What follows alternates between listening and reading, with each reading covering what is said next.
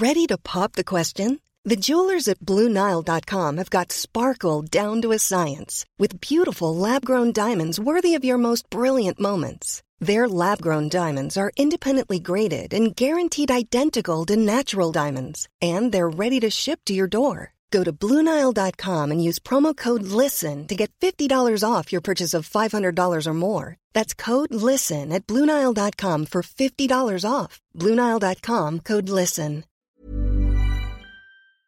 Heraldo Radio, la H que sí suena y ahora también se escucha. Esto es República H, la información más importante de lo que pasa en el interior de la República, con el punto de vista objetivo, claro y dinámico de Blanca Becerril.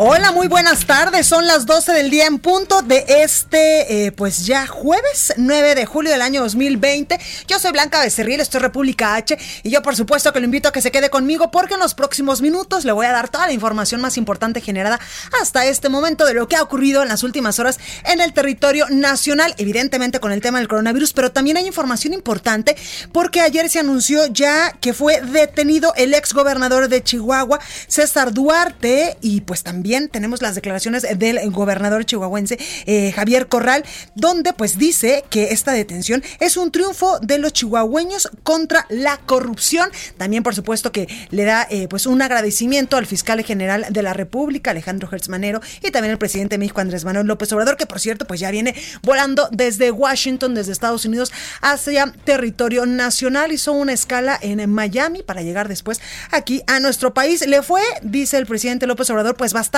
bien en la reunión que tuvo ayer con su homólogo estadounidense Donald Trump allá en la Casa Blanca. ¿Se acuerda que yo le decía que en un primer momento muy temprano, pues el presidente Andrés Manuel López Obrador había, había acudido a dar eh, pues una ofrenda y una guardia de honor al monumento a Benito Juárez allá en Washington y también a Abraham Lincoln. Después, eh, pues como a las 2 de la tarde más o menos, no, a la 1 de la tarde hora México, eh, tuvo esta reunión en la Casa Blanca con el presidente Donald Trump, donde pues incluso pues ahí estuvieron platicando de varios temas y afuera los esperaba al presidente López Obrador pues el mariachi chicos de Nueva York que fueron a entonarle pues canciones muy representativas de México al presidente Andrés Manuel López Obrador. Por supuesto que hubo protestas a favor y en contra de la visita del presidente mexicano. También eh, pues se ha dicho en medios eh, internacionales que el presidente Donald Trump pudo haber utilizado la visita del presidente Andrés Manuel López Obrador con fines electorales.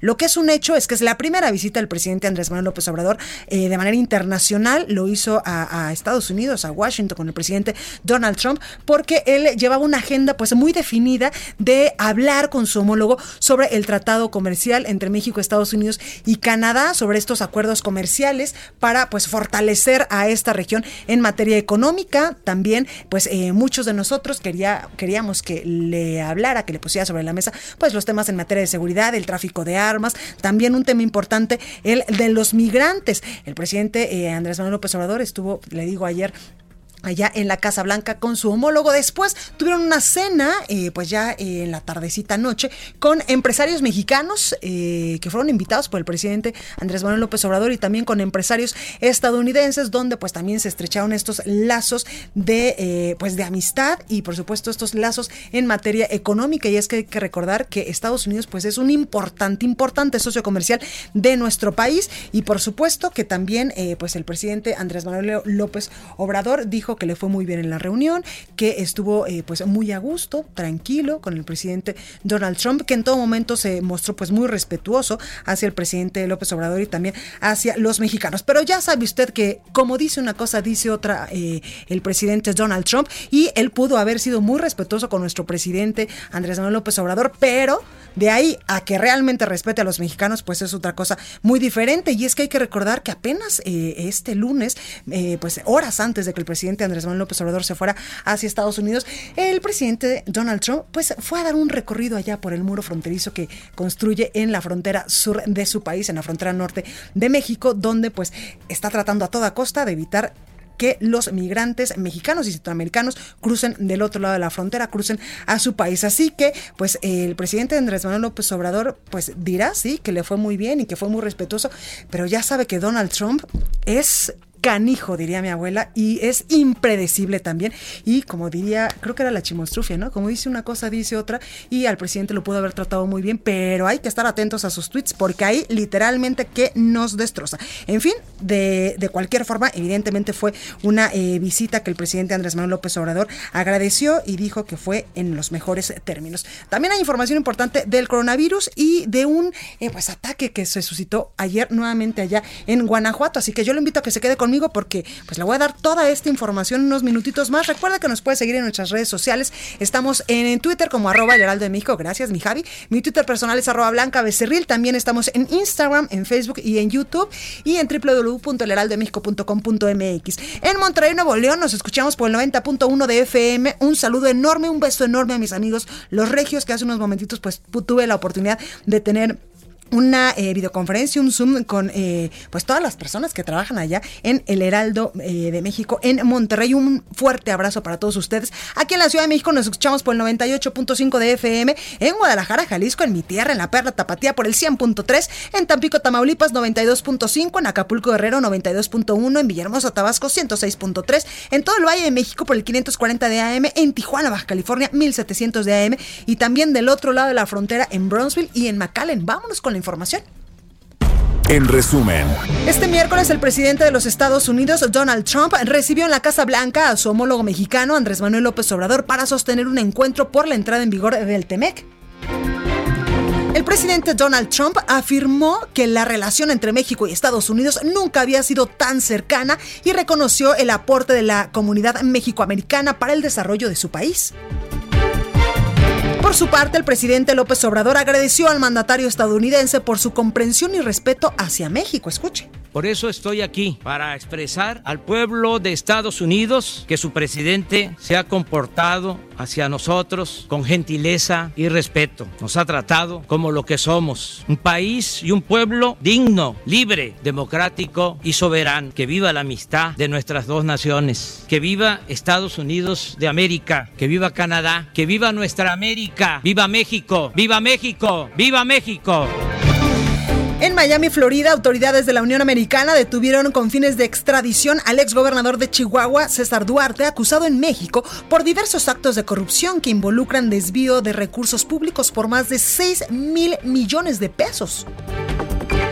El gobernador de Chihuahua, Javier Corral, consideró que la detención de César Duarte es un triunfo de los chihuahueños contra la corrupción es un triunfo del pueblo de Chihuahua, de su exigencia de justicia frente a la más descarada corrupción que nuestro Estado haya vivido.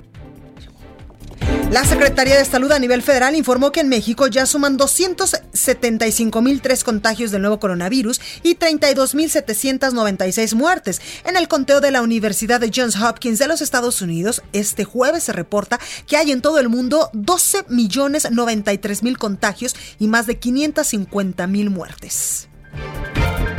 Y este jueves la Organización Mundial de la Salud anunció la creación de un comité independiente para evaluar el manejo que tuvo de la pandemia de coronavirus, así como de la respuesta de otros países. La nota del día.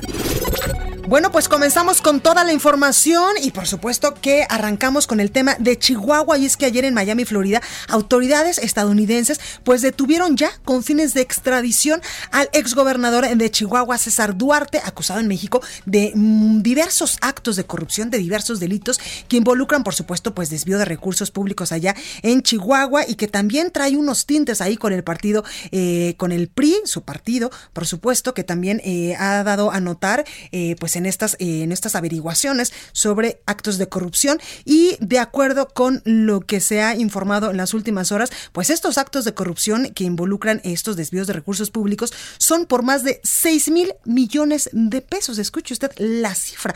Federico Guevara, nuestro corresponsal allá en Chihuahua, nos tiene toda la información y también pues nos va a platicar un poco de cómo se está viviendo en estos momentos pues la noticia de que ya detuvieron al exgobernador. Federico, ¿cómo estás?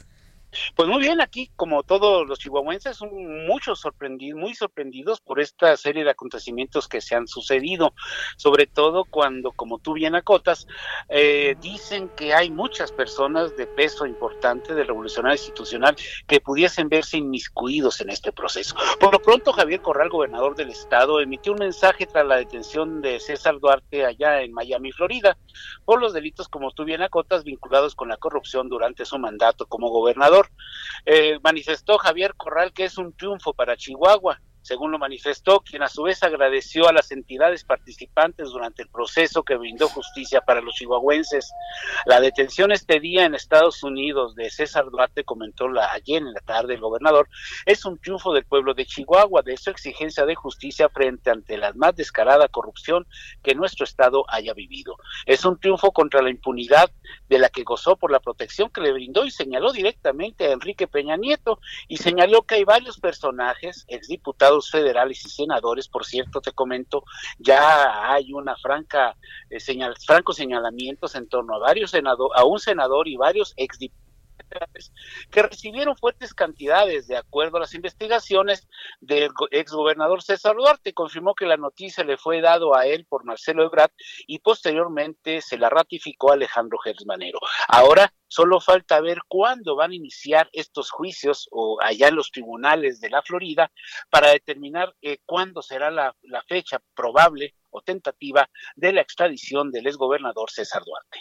Pues ahí lo tenemos. Oye, Federico, evidentemente el gobernador de Chihuahua, Javier Corral, pues se posicionó al respecto y estoy viendo también que a través de su cuenta de Twitter, pues emitió un mensaje a todo el pueblo de Chihuahua.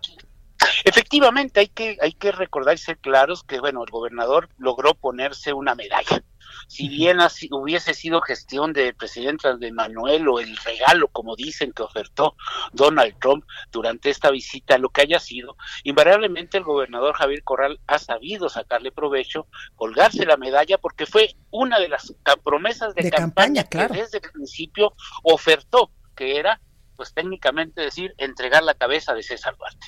Pues ahí lo tenemos, Federico. Muchísimas gracias por esta información mantenemos el contacto, cualquier eventualidad te lo haremos saber. Qué amable, gracias Federico.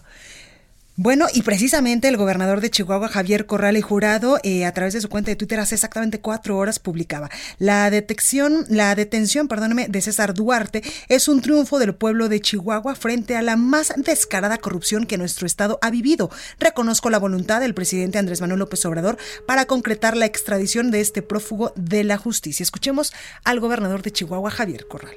Es un triunfo del pueblo de Chihuahua, de su exigencia de justicia frente a la más descarada corrupción que nuestro Estado haya vivido. Y es un triunfo contra la impunidad de la que gozó hasta el día de hoy por la protección que le brindó el expresidente de la República, Enrique Peña Nieto. Por eso debo agradecer y reconocer la voluntad política del presidente de México, Andrés Manuel López Obrador, para concretar la extradición de este prófugo de la justicia en Chihuahua.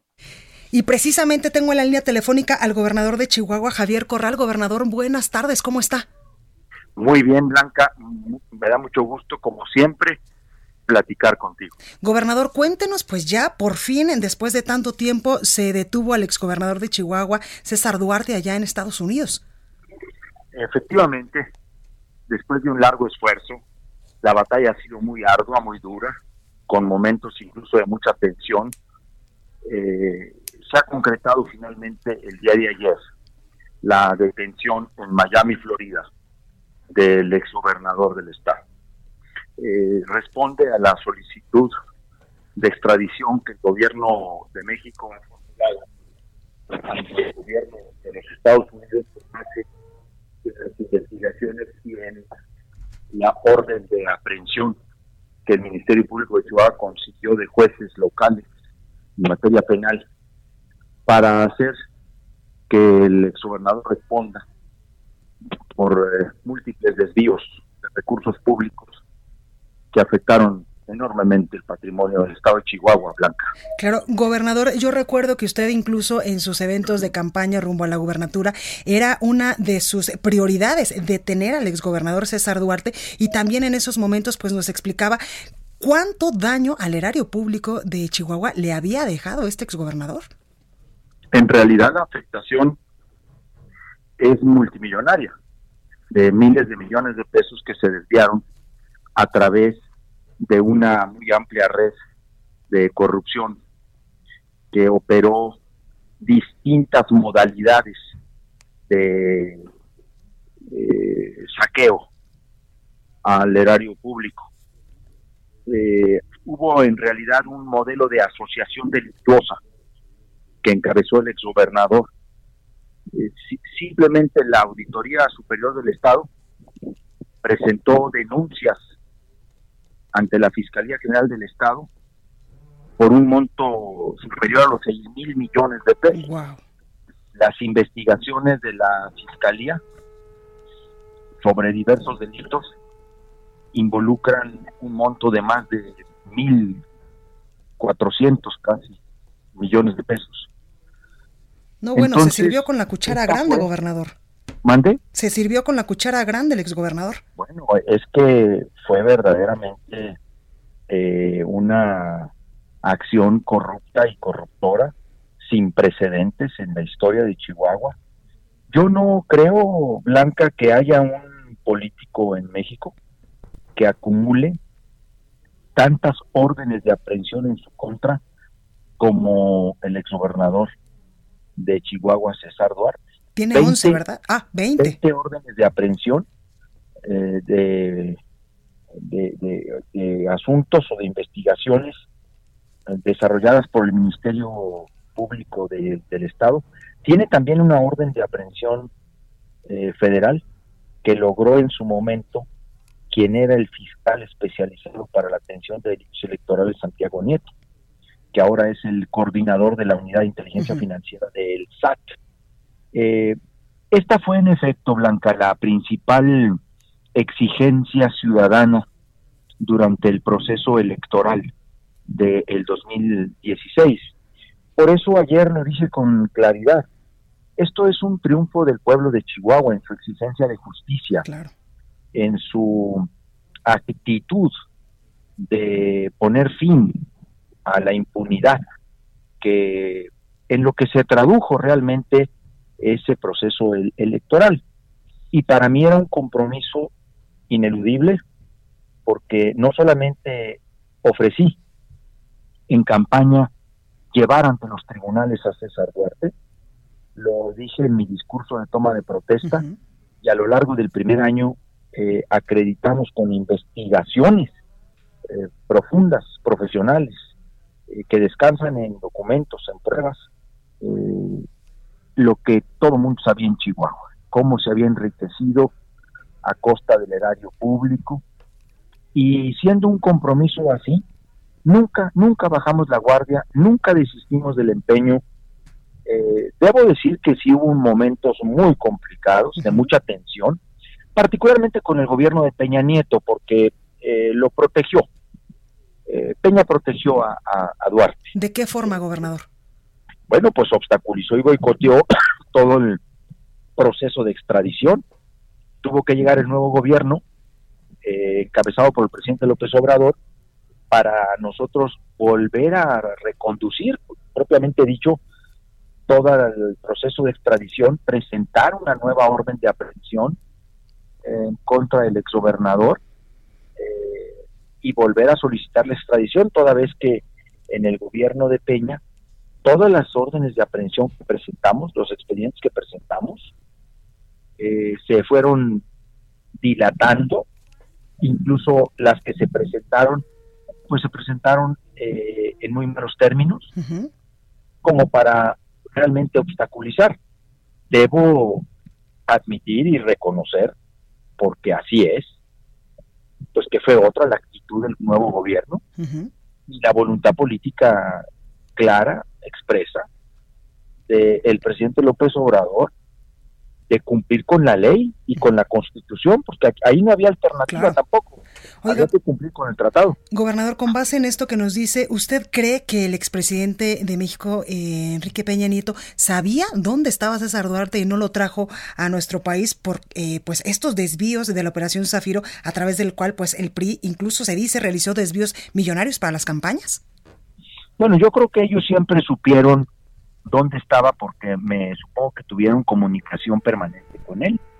De hecho, nosotros ya, no quisimos presentar, al final de la administración del presidente Peña Nieto, ya no quisimos presentar varios de los asuntos más relevantes que el Ministerio Público de Chihuahua tenía en su contra, porque pues fundamentalmente lo que suponíamos que pasaba es que lo único que hacían era enterarlo del... de por dónde iba el golpe, claro. Por dónde iba el asunto. Ahora, recordemos que el expresidente Peña Nieto, antes de terminar su mandato, eh, presentó una controversia constitucional para tratar de imposibilitar la actuación del Ministerio Público de Chihuahua y del Poder Judicial en contra de él o de miembros de su gabinete en el tema de los 250 millones que se desviaron para campañas del PRI y que logramos documentar en el estado de Chihuahua cómo fueron desviados. Entonces, eh, ese es un tema que, por cierto, Blanca, está pendiente en la Suprema Corte de Justicia de la Nación para revisar a partir de amparos que presentamos eh, reclamando que a Chihuahua, en el juicio federal que exoneró a Alejandro Gutiérrez, se nos negó la calidad de víctimas y por lo tanto hemos pedido eh, se revise todo ese proceso que tuvo que tuvo un contubernio muy vergonzoso entre agentes del Ministerio Público Federal de la entonces PGR y un juez federal y entonces presentamos eh, varios amparos, eh, llegaron hasta la Suprema Corte. Eh, ahí está pendiente de resolverse. Ese es un tema muy relevante para, para todo el país, quiero decirte. Oiga, gobernador, ¿ahora qué sigue con el tema de César Duarte? ¿Ya lo detuvieron? ¿Cómo va a estar este tema de la extradición? ¿Se va a, a juzgar, por supuesto, aquí en Chihuahua? ¿Qué es lo que sigue? pues sabemos que será presentado hoy ante un tribunal federal o al menos en las siguientes 72 horas para darle a conocer los cargos por los que el Ministerio Público de Chihuahua lo acusa. Eh, tendrá dos eh, caminos. Allanarse a la, al proceso de extradición o litigarlo. Y en ese sentido, eh, en una y en otra decisión, pues la ruta de tiempo es distinta. Pero de que tendría que venir a comparecer ante los tribunales de Chihuahua, no hay duda. Claro. Esperemos que eso sea en breve. Pues ahí lo tenemos, gobernador de Chihuahua, Javier Corral. Muchísimas gracias, en verdad, como siempre, eh, por su disposición, por su tiempo para este espacio informativo.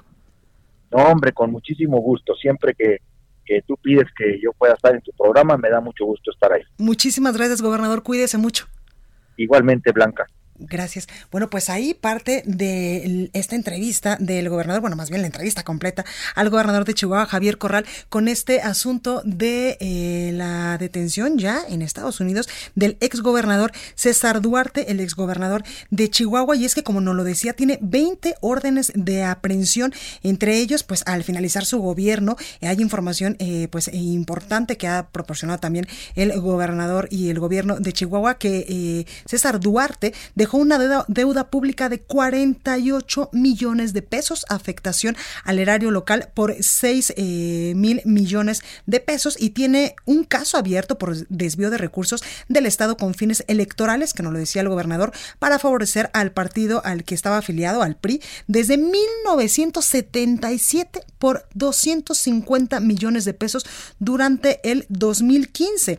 Eh, pues no está por demás, evidentemente, mencionar que los movimientos en detrimento del eh, patrimonio de la entidad ocurren cuando pues el presidente Andrés Manuel López Obrador, abanderado por el mismo partido político, pues era presidente de la República, Manlio Fabio Beltrones pues era el líder nacional del PRI y Luis Videgaray, titular de la Secretaría de Hacienda y Crédito Público. Por tal motivo, pues incluso eh, Mexicanos contra la Corrupción y la Impunidad retomó el caso de esta llamada Operación Zafiro, en donde seis estados y una delegación del entonces en Distrito Federal, eh, pues en gobernados por el Revolucionario Institucional, por el PRI, desviaron 650 millones de pesos a empresas fantasmas ligadas con ese mismo partido político. En fin, parte de lo que está sucediendo en estos momentos con este asunto. Vamos con nuestra compañera Itzel González al sacapuntas de este jueves. No se vaya, yo soy Blanca de Cerril, que yo vuelvo con más. Sacapuntas. A unos pasos está la titular de la función pública, Irma Heréndira Sandoval, de colocar a una cercana colaboradora en el Consejo General del INE. Se trata de Diana Talavera, quien se desempeña en la actualidad como administradora del Instituto Federal de Defensoría Pública, organismo dirigido por Netzaí Sandoval, hermano de la secretaria de Estado. Apenas se enteró de la captura del exmandatario de Chihuahua, César Duarte, en Florida, el líder nacional del PRI, Alejandro Moreno, dejó ver que el tricolor lo dejará solo. Advirtió que nunca estará del lado de quienes abusan para sacar provecho personal. Con ello, intentó vacunar a su partido de lodazal que seguramente desatará esta aprehensión. Continúa escuchando a Blanca Becerril con la información más importante de la República en República H. Regresamos. Heraldo Radio. La HCL se comparte, se ve y ahora también se escucha.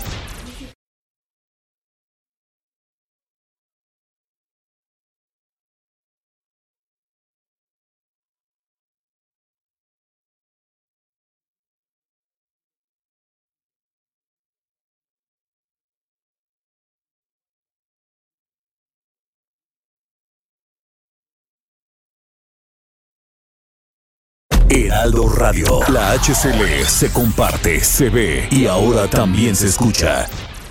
Estamos de regreso con la información más importante de la República en República H, con Blanca Becerril, transmitiendo en Heraldo Radio, en resumen. Anoche cinco mujeres, entre ellas tres menores de edad, fueron asesinadas dentro de un inmueble de la colonia El Gavillero en el municipio de Nicolás Romero en el Estado de México. La Fiscalía General de Guerrero informó que encontraron restos humanos de tres personas en distintas fosas clandestinas en un predio de Acapulco. En Yucatán y la Ciudad de México, la Fiscalía General de la República detuvo a dos elementos de la Agencia de Investigación Criminal imputados por actos de tortura relacionados con el caso Ayotzinapa. José Luis Salomía, director general de epidemiología, informó que al corte de la semana 25 de la pandemia del coronavirus en México, Mexicali es el municipio de Baja California con más incidencia en casos de COVID-19. Y este miércoles el alcalde del municipio de Banegas, esto en San Luis Potosí, Josué García, falleció a causa de complicaciones derivadas del coronavirus. Entrevista.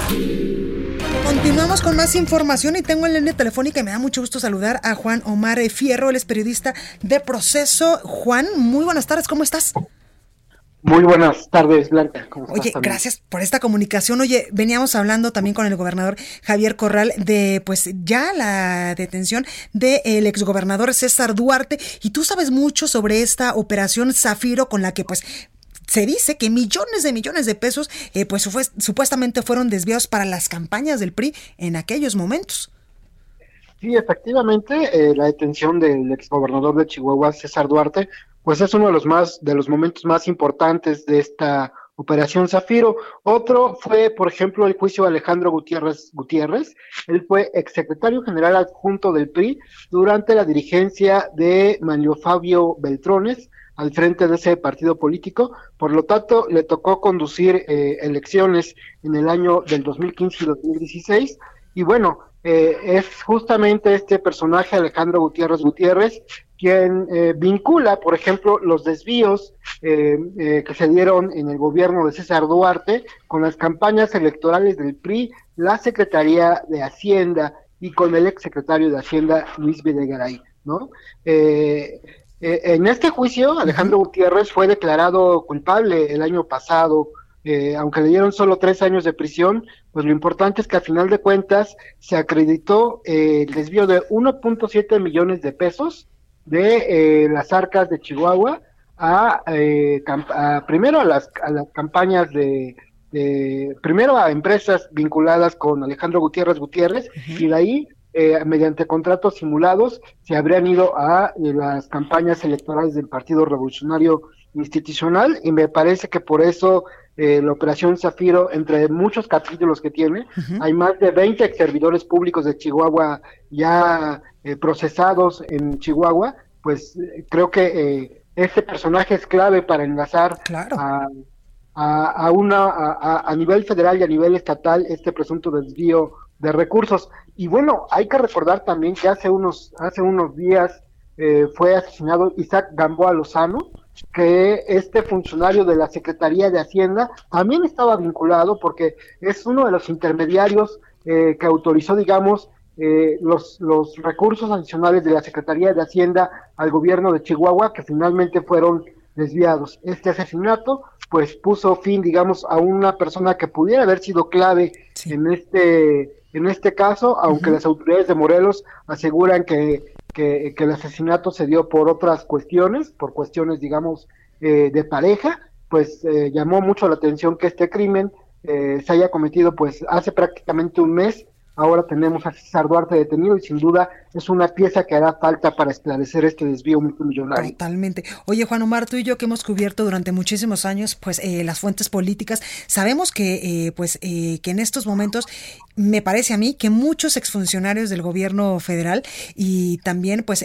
personas claves dentro del Partido Revolucionario Institucional se deben de estar poniendo a temblar si es que César Duarte en algún momento llega a hablar de todo lo que se hizo con este desvío de recursos, eh, pues en verdad bastante fuerte de las arcas del gobierno de Chihuahua.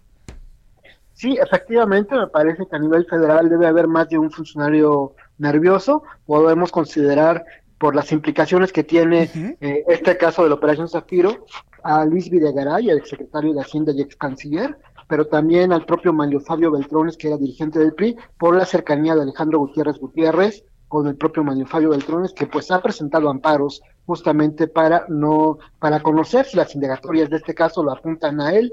En el caso de Luis Videgaray, pues nunca se han parado, pero hay que recordar, eh, como lo decía el gobernador de Chihuahua, Javier Corral, que en su momento el gobierno federal presentó una controversia constitucional para frenar las investigaciones que estaba haciendo el estado de Chihuahua sobre funcionarios federales que participaron en la operación Zafiro. Exactamente, y estos desvíos, eh, Juan Omar, pues fueron principalmente a Chihuahua para eh, procesos electorales, a Durango, a Sonora, Morelos, a Colima, al Estado de México, por supuesto que es un bastión importante de este partido político, y también a la exdelegación, ahora alcaldía de Milpalta, aquí en la Ciudad de México.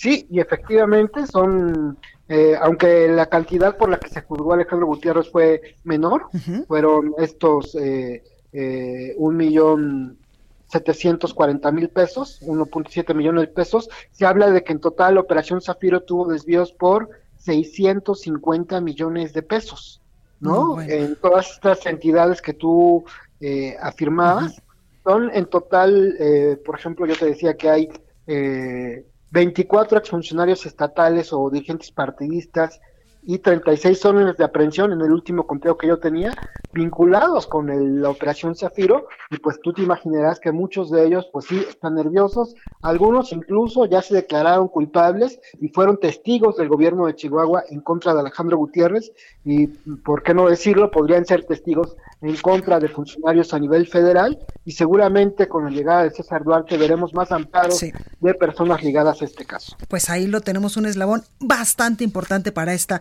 trama de la Operación Zafiro. Juan Omar Fierro, periodista de proceso, muchísimas gracias por esta comunicación. Muy buenas tardes y gracias a ti. Buenas tardes. Bueno, y continuando, por supuesto, con este tema, además, ¿usted se acuerda de un audio que exhibió el exgobernador perredista de Baja California de 2005 a 2011, eh, Narciso Agúndez Montaño, presumiendo que negoció apoyos económicos para el día de la elección con el también exgobernador de Chihuahua, el priista, por el que estamos hablando en estos momentos, César Duarte? Bueno, pues en ese entonces, eh, también Gustavo Madero, quien era eh, pues presidente nacional del PAN, denunció penal finalmente eh, pues a César Duarte y también a Agúndez por el desvío de recursos a la campaña de Baja California. Decían aquellos eh, entonces eh, Gustavo Madero, los hechos atentan gravemente contra la equidad de la jornada electoral, constituyen una violación flagrante a la ley e implican una responsabilidad política, moral y jurídica grave de todos los señalados en la grabación. La operación evidentemente pues fue revelada por Agúndez Montaño, candidato del PRD, PT y Movimiento Ciudadano, en una llamada telefónica única que tiene con una mujer con la que sostiene una relación también sentimental. En esta grabación, que unos momentitos se la voy a poner, cuenta que eh, sostuvo una reunión durante un traslado en un vehículo con el exgobernador César Duarte, prista que se habría, eh, se habría pues comprometido en aquellos momentos a apoyar con recursos económicos eh, pues su campaña para el día de la elección. Escuche, escuche parte de este audio. ¿Cómo te fue? Pues muy bien, me, subí con, venía el el uno de, de Chihuahua, el uno es el grande, ¿no? El, ok, no, no entendí, pero ok. Es brother. Ah, ok. Y el, el candidato. Ajá. y subí a los, a los tres a, a, la garda, subí a un carro. Ah, ok. La garda de Armando y Víctor Ortegón y sí, amarramos. Y mañana comenzar a bajar la instrucción de, de operar el medio. Ajá. Sí. Nos van a ayudar a operar para el día de, importante. ¿no? Ajá. Ah, qué bueno. Y bien, bien. ¿Y con el recurso bien? Sí, sí. Qué bueno. Y la mitad. Sí. Ah, qué bueno lo que había dicho, pues. Sí, sí, sí. Qué bueno, qué bueno. ¿Y ya listo para mañana? Sí, bueno, pues no, no traigo nada de discurso ni nada, pues, pero ya, ya no es... Eso es no total natural. Ya, no va uno a convencer la gente, ¿no? Sino ya va a... Me ofrecen para Pony, me ofrecen este, posiciones para los diputados buenas, pues entonces, ese es el asunto, ¿no? Ah, qué bueno. Sí. Me da mucho gusto. Qué bárbaros. Bueno, pues así, pues cualquiera billetazos gana una elección. Es más fácil ganar una elección cuando hay pues el recurso eh, económico y como lo escuchó usted en el audio, pues ya la gente vota así, pero si le llegas con un recurso, pues va a votar por el candidato que tú eh, le digas en aquellos momentos. Eso era lo que decían en este, en este audio. Por supuesto que en estos momentos de transición democrática en nuestro país, las cosas eh, pues son diferentes o al menos esperaríamos que sean diferentes en varias partes o en toda la República Mexicana, donde pues ya no haya billetazos para comprar una elección, que eso literalmente es un delito grave, grave, que atenta contra la democracia de nuestro país y de cualquier país del mundo. En fin, vámonos ahora a, con nuestro enviado especial, Francisco Nieto, para que nos diga en qué parte del mundo está, si ya aterrizó aquí en Ciudad de México, y es que él estuvo pues siguiendo paso a paso toda esta visita del presidente Andrés Manuel López Obrador a Washington, donde pues ayer se reunió con su homólogo estadounidense Donald Trump. Francisco, cuéntanos cómo les fue. Blanca, ¿qué tal? Muy buenas tardes. Pues te saludo todavía desde Washington, D.C., donde pues el presidente Andrés Manuel López Obrador tuvo una reunión de trabajo con el presidente de este país, Donald Trump. El presidente mexicano en estos momentos está volando, ya se regresa a México. Eh, él está volando rumbo a, Miami.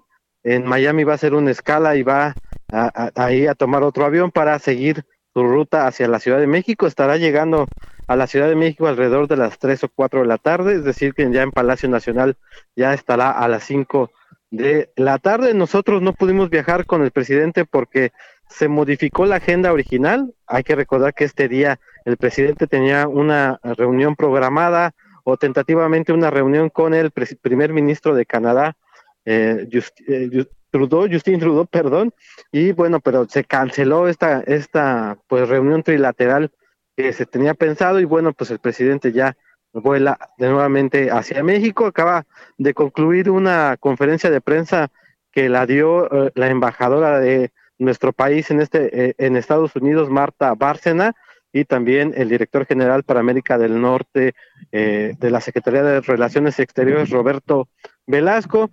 Eh, ahí dieron pues un balance de lo que resultó esta conferencia, pues como son funcionarios, pues dijeron que fue una reunión positiva, una reunión en la que se hablaron de muchos temas, incluido el de las inversiones para México y en Estados Unidos. Eh, ellos estuvieron eh, pues en esta cena donde, donde hubo empresarios de nuestro país y bueno, dieron un resumen de esa reunión en la, a la que no tuvimos acceso y en la que se acordó pues implementar más inversiones tanto en Estados Unidos como en, en México.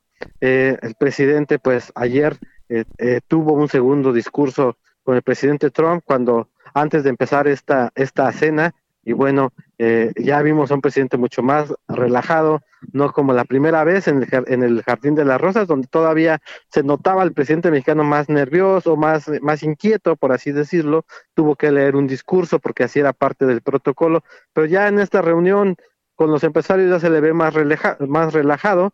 Y bueno, posteriormente a esta reunión el presidente invitó a los empresarios mexicanos a la, a la embajada, de, a, la, a la residencia oficial de México en Washington, ahí pudo compartir con ellos experiencias de la reunión y bueno, tuvo, brindaron, eh, tuvieron ahí un intercambio de ideas, el presidente los dejó, se fue a dormir a las diez y media de la noche para alistarse a, a su regreso.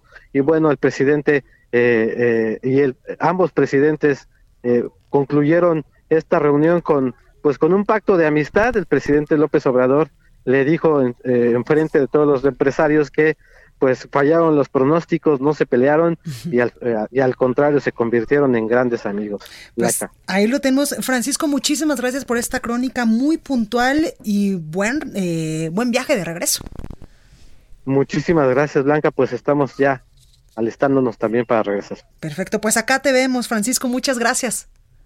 Hasta luego. Gracias. Y bueno, tras la visita del presidente de México, Andrés Manuel López Obrador, a los Estados Unidos, el gobernador de Michoacán, eh, Silvano Aureoles, consideró que el mandatario federal no actuó con dignidad ante el presidente Donald Trump. Nuestra compañera Charbel Lucio nos tiene los detalles. Charbel, ¿cómo estás? ¿Qué tal, Blanca? Buenas tardes. Así es. El día de ayer, luego de esta visita del presidente López Obrador a Estados Unidos, eh, el gobernador Silvano Aureoles Conejo lanzó unos tweets unos tweets dirigidos a López Obrador. En estos desaprobó la reunión de ambos presidentes y el discurso que ofreció el gobernante mexicano, a quien acusó de mentir y de no recordar que México tiene dignidad. Voy a leer textualmente lo que escribió el gobernador. Ya que el presidente Andrés Manuel no canceló su visita a Estados Unidos, tenía la esperanza de que actuara con dignidad, que pusiera en su lugar a Trump por todas las ofensas a nuestro país y a nuestra gente. Así lo expresó el gobernador.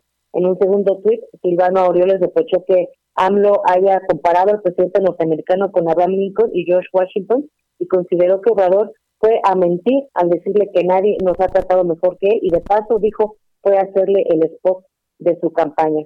Finalmente, en un tercer texto, Aureoles Conejo cuestionó al presidente de la República cómo será recordado en la historia de México tras el cónclave entre ambas naciones vecinas. Leo nuevamente textual lo que dijo Aureoles. Le repito, presidente, México tiene dignidad, México tiene memoria, aunque usted lo haya olvidado al cruzar la frontera. Después de hoy, ¿usted cómo cree que pasará a la historia? Así lo escribió en sus redes sociales. Y bueno, Blanca, hay que recordar que previo a la visita de ayer, el gobernador Silvano Aureoles ya había solicitado a López Obrador no acudir a este encuentro con el que consideró el peor, más racista y conservador presidente que ha tenido Estados Unidos de Norteamérica y que ha denigrado a los mexicanos. Ese es el reporte desde Michoacán. Pues ahí lo tenemos. Muchísimas gracias, Charbel. Seguimos pendientes. Gracias. Y bueno, eh, pues parte de la gira del presidente Andrés Manuel López Obrador. Estaba viendo ahorita el tweet del embajador eh, Christopher, eh, del embajador de Estados Unidos en México y trae eh, pues información importante, evidentemente fotos buenas y al final en uno de sus últimos tweets dice hace 15 horas elegantísima cena en el Earth Room de la Casa Blanca en honor al presidente Andrés Manuel López Obrador con destacados empresarios de ambos países, un ambiente relajado y cordial y una plática importante sobre la relocalización de la inversión hacia nuestra región muy exitosa visita, así la califica el embajador de Estados Unidos en nuestro país. Vamos ahora con tema de coronavirus porque el reporte completo de la Secretaría de Salud Federal indica que en México pues ya se alcanzaron los 275.003 contagios de coronavirus y 32.796 muertes. Este miércoles se registró un nuevo récord de contagio en las últimas 24 horas con 6.995 casos nuevos. El subsecretario de Prevención y Promoción de la Salud, Hugo López Gatel, aseguró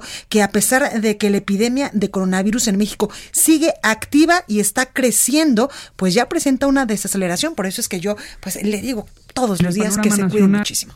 En el panorama nacional lo que vemos es que eh, la epidemia continúa desacelerándose. Esto es un mensaje que nos interesa mucho destacar. Eh, a veces hay ruido, hay ruido de información que plantea cosas que son técnicamente incorrectas y por lo tanto se convierten en mentiras, sean con intención o sin intención de mentir. La epidemia en México se está desacelerando. Bueno, y vámonos hasta el Estado de México con nuestra compañera Leticia Ríos porque eh, se ve complicada la recuperación de empleos perdidos durante la eh, epidemia, durante la emergencia sanitaria de coronavirus allá en el Estado de México. Leti, ¿cómo estás? Creo que no nos escucha mi compañera Leti. Ahorita vamos a, tratar de localizarla para que nos platique, pues, eh, cómo se está viviendo en estos momentos esta emergencia sanitaria allá en el Estado de México, donde, pues, evidentemente en un primer momento era la crisis eh, sanitaria pero también está trayendo aparejada y ya estamos sintiendo eh, los efectos esta crisis económica en el territorio nacional que está dejando el tema del coronavirus. Leti, ¿ya me escuchas? No, todavía no me dice mi productora. Vamos ahora con nuestra compañera Mayeli Mariscal hasta Guadalajara, Jalisco, y ahorita regresamos al Estado de México. Mayeli, buenas tardes, ¿cómo estás? Hola, ¿qué tal Blanca? Muy buenas tardes, buenas tardes a todo el auditorio. Finalmente, eh, comentarles que, bueno, ya se dio a conocer esta salida de Macedonio Tamés Guajardo a cargo de la Coordinación eh, General de Seguridad aquí en la entidad. Y justamente el día de hoy también se dio a conocer ya eh, que Ricardo Sánchez Berumen será el nuevo titular de esta coordinación. La de la dependencia eh, pues tendrá eh, como parte de su trabajo este replanteamiento en donde además de que se plantean algunas reducciones de orden administrativo en cuanto a nómina, lo cual podría eh, generar en el costo de su operación ahorros hasta en 11 millones de pesos anuales, pues se estará dedicando también a cuestiones ya enfocados al análisis, seguimiento, evaluación, articulación administrativa y puesta en marcha de nuevos programas. Es decir, ya estará más dedicada a políticas públicas en materia de seguridad que de orden eh, operativo, como lo estaba haciendo a cargo del de, eh, doctor Macedonio Tamés. Así es que, pues, esa es la información, además de que también el mandatario estatal ya hacía alusión a alguna disminución también en los delitos y eh, como parte de los resultados que dio eh, Macedonio Tamés a cargo de esta coordinación, eh, se cuentan pues la implementación de orden administrativo, reorganización en áreas como el Instituto Jalisciense de Ciencias Forenses, la puesta en marcha de la Policía Metropolitana y también la coordinación con la Guardia Nacional Blanca.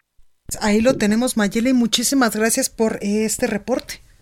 Hasta luego, buen día. Buen día. Y ahora sí vámonos con Leti Ríos al Estado de México. Leti, ¿cómo estás? Hola, ¿qué tal, Blanca? Eh, buenos, buenas tardes. Para informarte que la recuperación de los 56 mil empleos formales que se perdieron en el Estado de México a consecuencia de la pandemia por COVID-19 hasta el mes de mayo, de acuerdo con datos del Instituto Mexicano del Seguro Social, será complicada. Así lo reconoció la secretaria del Trabajo, Marta Hilda González Calderón, entrevistada después de una reunión con la Asociación de Empresarios y Ciudadanos del EDOMEX, ACESEM, estimó que la nivelación en empleos podría darse a finales del año, pero destacó que se está avanzando con mucha cautela en la reactivación de las actividades económicas en el Edomex para evitar rebrotes. Se está avanzando con pies de plomo, señaló.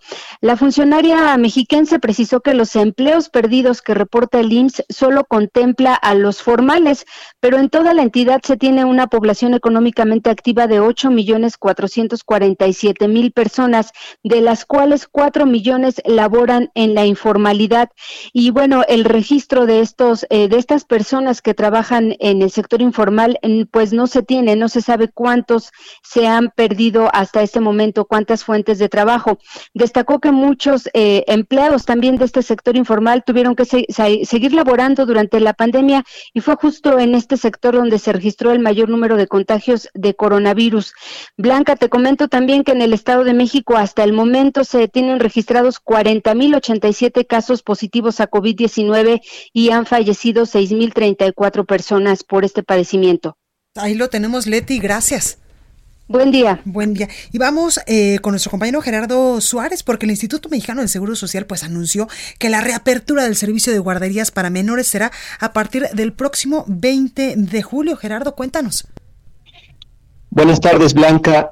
como bien dices, a partir del próximo 20 de julio, las 1.411 guarderías del IMSS reanudarán sus servicios para recibir a los hijos de los trabajadores asegurados. El Seguro Social había informado que las guarderías empezarían a funcionar hoy, pero anoche en la conferencia vespertina sobre COVID-19 se precisó que será hasta el día 20. Para reactivar estos servicios, 70 mil trabajadores ya capacitados regresan, eso sí, regresan hoy a las instalaciones, pero solo para alistar los protocolos de retorno seguro. Así lo precisó en conferencia Mauricio Hernández, el director de prestaciones económicas y sociales. Y bueno, esta reapertura de las guarderías se va a hacer eh, con base en el semáforo epidemiológico que haya en cada entidad. Es decir, eh, se estableció el siguiente esquema, Blanca. En semáforo rojo solo se permitirá el servicio a mamás y papás que trabajan en actividades esenciales.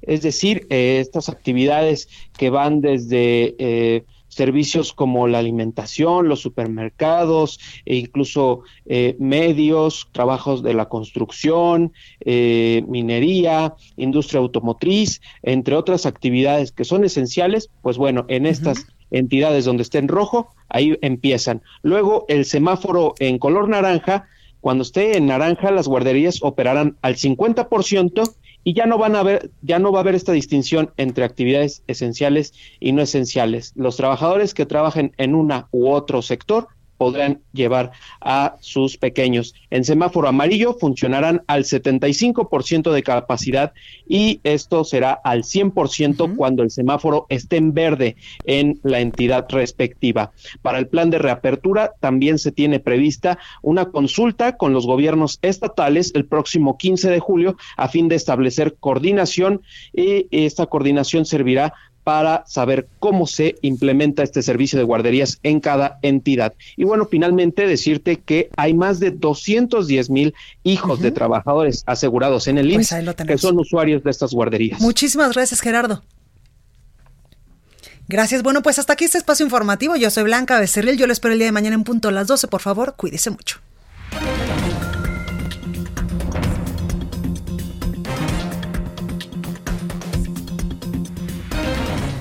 Esto fue República H, la información más importante de lo que pasa en el interior de la República, con el punto de vista objetivo, claro y dinámico de Blanca Becerril. Continúa escuchando Heraldo Radio, donde la H suena y ahora también se escucha. Una estación de Heraldo Media Group. Heraldo Radio, la HCL se comparte, se ve y ahora también se escucha.